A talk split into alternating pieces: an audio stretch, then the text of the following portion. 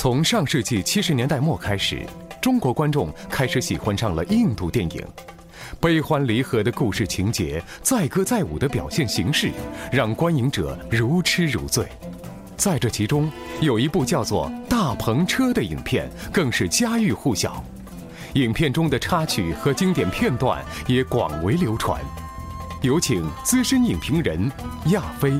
印度电影它这个风格太独特了，呃，让我们觉得它跟以前我们看过，尤其是我们介绍过的《简爱》啊、《Eternia》呀，呃，实在是太不一样了啊。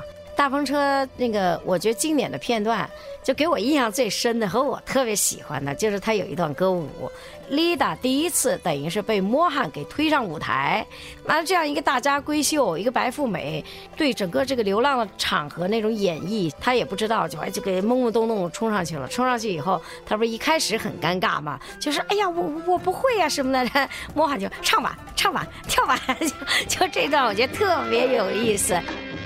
你唱个歌吧。我我我不会唱。你总听过别人唱吧？我会唱过节的歌。要过节啦！唱下去，唱下去，唱下去，唱下去。我我唱支别的歌吧。唱吧，唱吧。户户点灯啊，唯独我家。这不好。呃，唱什么？你随便唱吧。啊，唱吧。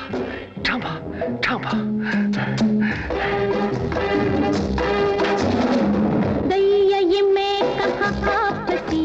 呃，这么多年过去了，呃，这么多现在时尚的片子、大片子在我们的眼前哗哗的闪过。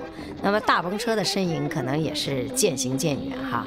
虽然过去这么多年了，但是他们的那种旋律，在我们的生命中，因为已经植入，所以依然还在响起。